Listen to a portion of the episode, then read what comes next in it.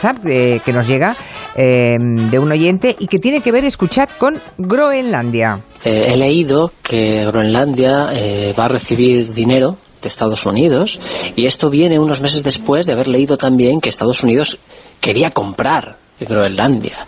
Entonces yo no sé qué va a pasar eh, o si esto se podría traducir en que Groenlandia pasase a depender de Estados Unidos en vez de, Dinamarca. Gracias. Bueno, pregunta un oyente preocupado con Groenlandia y su futuro. Está muy bien, son, claro, son rinconcitos. ¿eh? claro. cuenta muy bien. Eh, como decía el oyente, efectivamente, Estados Unidos ha ofrecido 12 millones de dólares en ayudas a Groenlandia y el gobierno de la isla los ha aceptado sin ningún problema, ¿no? Pero bueno, al igual que en aquel momento, como decía el oyente, eh, el gobierno danés se negó a vender la isla a Estados Unidos, ahora también Copenhague se ha mostrado un poquito preocupada porque nadie da dinero a cambio de nada, evidentemente, y porque además Estados Unidos plantea abrir un consulado en la isla en los próximos meses, ¿no? ¿Y por qué tiene tanto interés Estados Unidos en Groenlandia? Bueno, pues porque además de que tiene muchos recursos, Groenlandia también da acceso directo al Ártico, ¿no? Y es verdad que Estados Unidos ya cuenta con Alaska para eso, pero también tener Groenlandia le daría una posición mucho más fuerte en este mar. ¿Y qué pasa con el Ártico? Pues que con el cambio climático, con el deshielo de, de los polos, se va a convertir en una región en disputa porque debajo de todo ese hielo va a haber recursos que explotar muy interesantes y también porque ese deshielo va a abrir nuevas rutas comerciales, ¿no? Y en esa pelea también está China, por ejemplo, o Rusia. Esto no significa, como decía el oyente, que Groenlandia vaya a pasar a ser estadounidense enseguida, pero sí es verdad que la compraventa de territorio entre estados es posible. La misma Alaska, por ejemplo, se la vendió Rusia a Estados Unidos, así que igual esto no es para mañana, pero igual en el largo plazo sí que sí que vemos que Groenlandia pasa a ser estadounidense. Bueno, uno puede salir a comprarse un trozo ¿eh? y comprarse todo Groenlandia, qué, qué historia. Bien, tenemos otra oyente, Paula, que nos ha escrito un mail preguntando por la diferencia a nivel político que hay entre ser liberal en Estados Unidos y serlo en Europa. Y bueno, la diferencia es enorme, ¿no? A veces usamos conceptos que, creemos que definen la misma, la misma realidad y no tienen nada que ver. En fin, contarle a Paula la diferencia entre ser liberal en España, por ejemplo, o en Francia, o en Alemania, o en lo político. En lo político, claro, en lo político, claro, claro. Sí, esto va, por la vertiente política. Sí, es, una confusión habitual porque es uno de estos, bueno, conceptos eh, que al final cambian según el, contexto en el que se usen, ¿no? Eh, pasa en Estados Unidos, por ejemplo, con ser socialista, que allí es casi un tabú hasta que lo eh, tomó hace unos pocos meses Bernie Sanders, cuando en Europa, por ejemplo, está naturalizado, pues pasa algo un poco igual con ser liberal. sobre la teoría, un liberal europeo básicamente sería una persona que defiende una baja injerencia del Estado tanto a nivel económico como en las libertades civiles. Es decir, una persona que básicamente pues promueve que las personas eh, gocen los ciudadanos de cada vez más derechos políticos, económicos y sociales y que el Estado pues simplemente no debe restringirlos y esto abarca que a veces muchas veces se nos olvida desde el voto al aborto, incluso pasando con el consumo eh, de drogas eh, recreativas, que algunos partidos liberales europeos lo, han propuesto, ¿no? Es cierto que se le pueden poner apellidos a veces y así nacen conceptos como los de liberal conservador, que priman libertad económica y no tanto social o política, o liberal progresistas, que por ejemplo promueven mayores libertades sociales o políticas y menos libertad económica. Pero bueno, nunca tomemos estas cosas como puntos fijos, que ya sabemos que la política es muy difusa. ¿Y qué es ser liberal en Estados Unidos? Pues no se contrapone a autoritario o a intervencionista como puede pasar en Europa, sino que se contrapone a conservador. Así, por ejemplo, los liberales de Estados Unidos creen que el, Estado debe tener un papel más activo en la política, la economía o la protección social frente a los conservadores. Así que, por ejemplo, en los estándares europeos eh, sería algo similar a alguien progresista, mira otra etiqueta, o de centro izquierda, mientras los liberales europeos pues suelen orbitar alrededor del centro, tanto a la izquierda como a la derecha. O sea, liberal sería para en Estados Unidos sería el PSOE, digamos, ¿no? Algo así, efectivamente. claro, sería y, y, en cambio allí, mm, en cambio aquí. Pero por ejemplo, el, mm. claro, ahí el Partido Demócrata en Europa, en muchos casos pasaría por un partido de centro derecha, o sea que al final también los, los niveles y los baremos cambian en cada contexto político. Pero sí que cuando usen la palabra, cuando lean o escuchen la palabra liberal en, en labios de un estadounidense, recuerden que no tiene nada que ver con lo que con lo que aquí decimos. Otra pregunta, Eduardo Prats pregunta que estaba viendo eh, ayer o antes de ayer un documental de la Segunda Guerra Mundial y que le llamó la atención lo fácil que era declarar la guerra en aquel entonces. Y pregunta, ¿cómo se declara hoy una guerra? ¿Cómo funciona este asunto? A mí me, me suena mucho eh, aquel sketch tan famoso de Miguel Gila, ¿no? Pero vamos, ¿cómo se declara hoy una guerra? Vamos a ver. Está, el enemigo, por favor. Exacto, que se ponga. Bueno, no es que ahora sea más, más, difícil que antes, pero sí es cierto que se hace menos. Y ahora explico eso. ¿Cómo se declara una guerra? Bueno, en un país democrático lo normal es que el Parlamento apruebe una resolución declarando el estado de guerra contra otro país. Eso es, por ejemplo, lo que pasa en Italia, en Francia o en Estados Unidos, ¿no? En España, por ejemplo, es el rey quien firma la declaración de guerra a iniciativa del presidente del gobierno y con la autorización del Parlamento, evidentemente, ¿no? Pero bueno, lo interesante de todo esto no es cómo se declara una guerra, sino si se están declarando guerras o no. Y lo cierto es que este instrumento legal cada vez se utiliza menos. Por ejemplo, por sorprendente que pueda parecer, la última guerra que declaró Estados Unidos, Julia, fue la Segunda Guerra Mundial. Es decir, ni la guerra de Corea, ni la de Vietnam, ni la invasión de Panamá, ni la guerra del Golfo, ni las guerras de Afganistán o de Irak se han llegado a declarar nunca oficialmente, ¿no? ¿Y esto por qué pasa? Bueno, primero porque puede ser más fácil aprobar una resolución de intervención militar, que suena un poco menos fuerte que declaración de guerra, sí y luego también porque cada vez es más raro que dos países se enfrenten en una guerra abierta a la antigua usanza. Lo normal ahora eh, suele ser más que los países intervengan en guerras en otro país apoyando a uno u otro bando. Por ejemplo, Estados Unidos nunca le ha declarado la guerra a Siria, sino que ha intervenido en Siria apoyando a un bando, igual que ha hecho Rusia o Irán o Arabia Saudí, ¿no? Digamos que este instrumento legal de la declaración de guerra ya no se ajusta mucho al mundo de hoy y por tanto no se utiliza, ¿no? Pero eso no significa ni mucho menos que no haya guerras que nos entendamos. La nueva normalidad, sí. bueno, vamos ahora a viajar al pasado. Escuchen, porque esto es lo que tal día como hoy, hace 75 años, se oía en las radios de España. La capitulación de Alemania es ya solo cuestión de horas. La paz anhelada está muy próxima. En Madrid, ante los sensacionales acontecimientos, se forman largas colas ante los kioscos de periódicos. La caída de Alemania es inminente.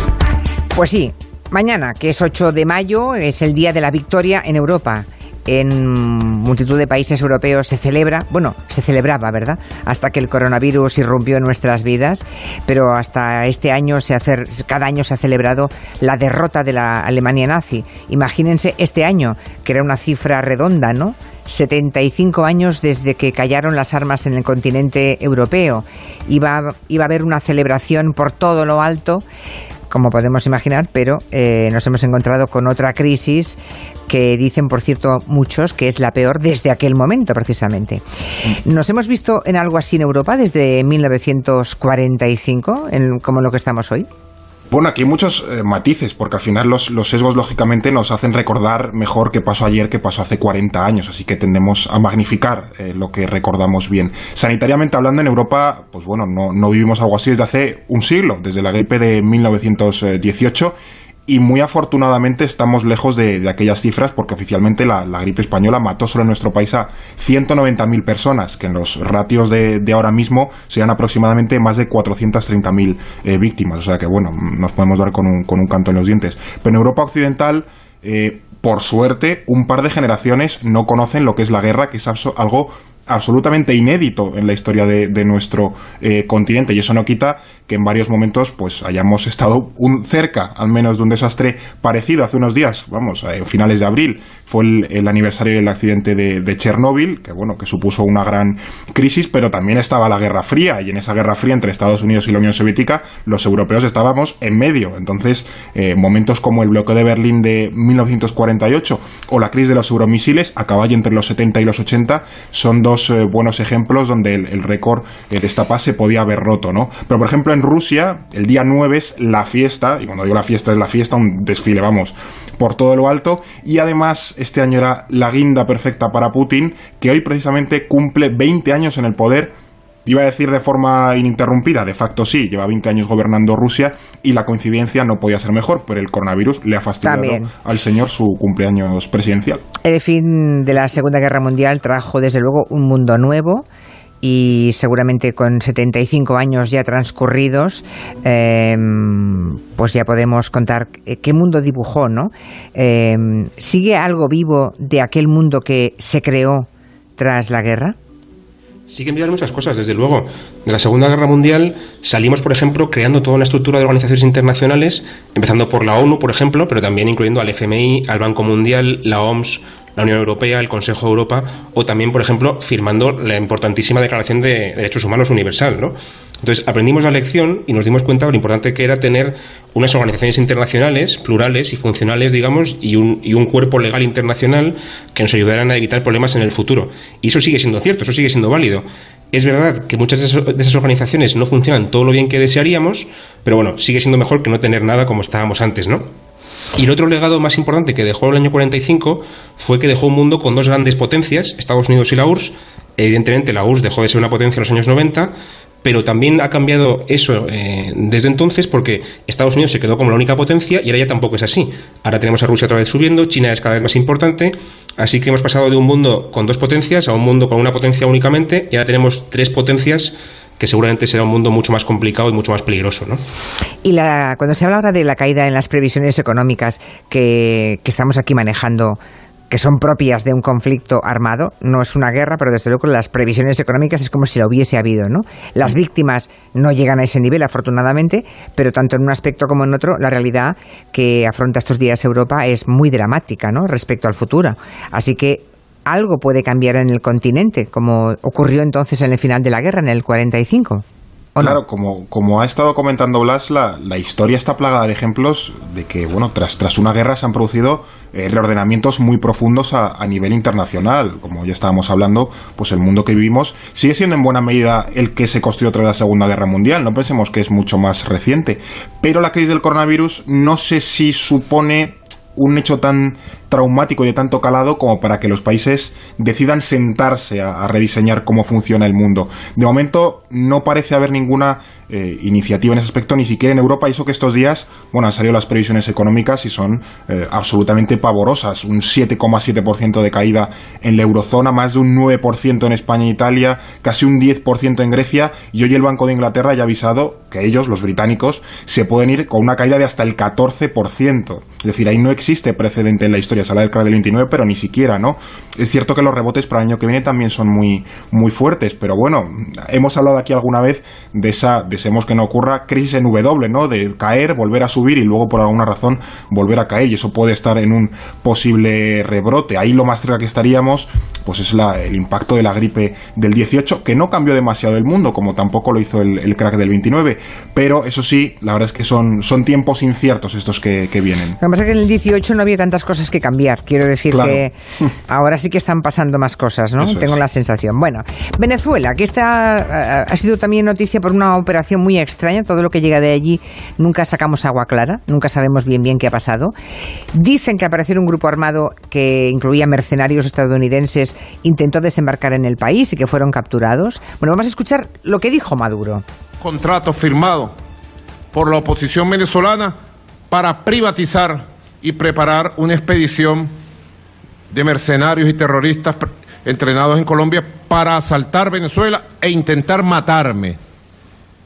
El objetivo central era matar al presidente de Venezuela. Bien, no hay nada que ocurra en Venezuela que sea que no sea extremadamente confuso, ¿no? ¿Qué nos podéis contar de esta historia? ¿Qué es lo que ha ocurrido en Venezuela? A ver, pues no es fácil. Eh, el domingo pasado, el día 3, si no recuerdo mal, si no me equivoco, las fuerzas de seguridad venezolanas interceptan cerca de Caracas una embarcación pesquera bastante sencilla con unas personas que eh, pretendían desembarcar, personas armadas y demás. Matan a ocho y detienen a dos y alegan que era un grupo rebelde que pretendía acceder al, al país. Al día siguiente detienen a dos estadounidenses allí en Venezuela, contratistas de una empresa privada de seguridad estadounidense, que de hecho ha trabajado con, con Donald Trump, que se supone estaban relacionados con esa operación. El gobierno venezolano, ya hemos escuchado a Maduro, dice que esto es cosa de la oposición de Estados Unidos y de Colombia, y bueno, evidentemente los tres dicen que ellos no tienen nada que ver, que es todo un invento de Maduro. Y una vez más, nadie tiene nada claro, y aquí hay, por así decirlo, tres posibilidades principales. Que efectivamente fuesen militares que se han revelado, con apoyo de la oposición, Estados Unidos, Colombia o que lo quien fuese, que pretendían desembarcar. Esto sí es verosímil, porque ya ha habido situaciones eh, similares antes. Otra posibilidad es que esto sea un montaje del gobierno de Maduro y una operación de falsa bandera para eh, victimizarse y echar balones fuera en su gestión, que además ahora tiene el coronavirus por medio, algo que también es verosímil, porque ha habido ejemplos en el pasado de operaciones similares, igual de extrañas, que no cuadraban demasiado bien. Y hay una tercera opción que no conviene descartar y es que esta empresa privada de seguridad estadounidense decidiese organizar esto más o menos por su cuenta para intentar cobrar la recompensa que, Estados Unidos impuso a Maduro, o más bien sobre la cabeza de Maduro, a finales de marzo de 15 millones de dólares. Así que, bueno, como tú ya has dicho, otra extraña situación en Venezuela en la que nadie sabe muy bien qué ha pasado. Hombre, 15 millones de dólares, desde luego, para quien bueno, para quien acabe con Maduro es una cifra. Es un buen precio, sí, sí. Y hay muchas empresas. Es un guante. mercenarios. Eh, sí, sí, por eso digo que, en fin, que, que, cualquiera de las opciones puede ser verosímil. Una última cuestión. Hace unos días se produjo un fallo judicial muy llamativo. Yo, yo diría que además preocupante, porque resulta que el Tribunal Constitucional de un país, de Alemania, eh, va y le da un tirón de orejas, riñe nada menos que al Banco Central Europeo por el programa de compra de deuda ¿no? en la pasada crisis. Y dicen que, no, que eso no se puede hacer, claro. Un tribunal de un país mmm, puede reñir y castigar a algo que es supranacional, que es el Banco Central Europeo.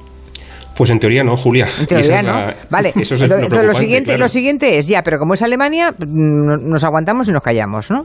Bueno, se supone que todos los países de la Unión Europea tienen que aplicar el derecho europeo por encima de su propio derecho. Y Exacto. una ley española, por ejemplo, o alemana puede estar en contra del derecho europeo. ¿no? Exacto. En ese sentido, eh, pasa igual pues, con los tribunales también. ¿no? Si el Tribunal Constitucional alemán no puede estar por encima del derecho europeo tampoco, ni del Tribunal Europeo de Justicia, que es el tribunal máximo de, de la Unión. ¿no?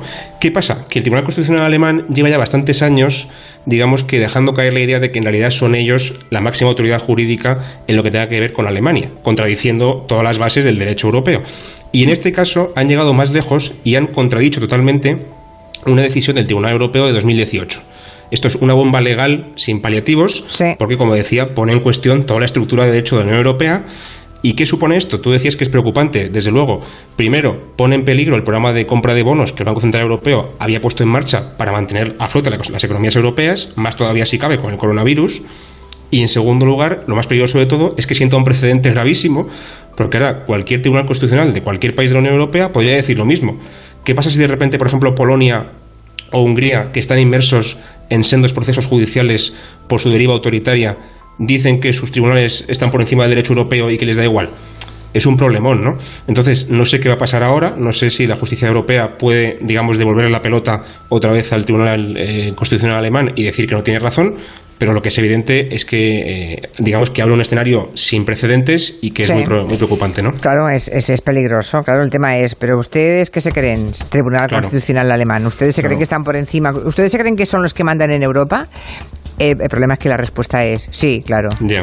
O sea, ¿no? Esto dicho de manera rápida, un poco grosera, pero claro, eh, es lo que hay, es lo que estamos viendo. Bueno, hasta aquí el tiempo de orden mundial. Para los que quieran preguntar algo a, a sus componentes, pueden hacerlo a través del WhatsApp de este programa. Pueden enviarnos un correo a, a Julián La Onda, arroba onda cero punto es. Pueden contactar con ellos directamente, contacto arroba elordenmundial.com. Y luego pues iremos respondiendo a esas preguntas. Pues que tengáis buena semana. El día eh, veremos si va a entrar o no en fase 1 Madrid, en Barcelona seguro que no, aunque entre- Aquí aunque, yo creo que tampoco, ¿eh? aunque entréis y pese a vuestra juventud, sed sensatos, ¿eh? Lo seremos. Buena semana. semana. Estoy segura de que lo seréis. Claro, con veintipico de años, pero no, todos tenemos que comportarnos. Y ellos se comportan, ¿eh? Me consta, me consta. Llegando a las 6 de la tarde, el tiempo de gabinete. Primero las noticias y luego hablamos de qué es eso de la cogobernanza en tiempo de gabinete con Noelia Adán- Adánez, Juan Manuel de Prada y Fernando Iwasaki. Son las 6 de la tarde, las 5 en Canarias. Noticias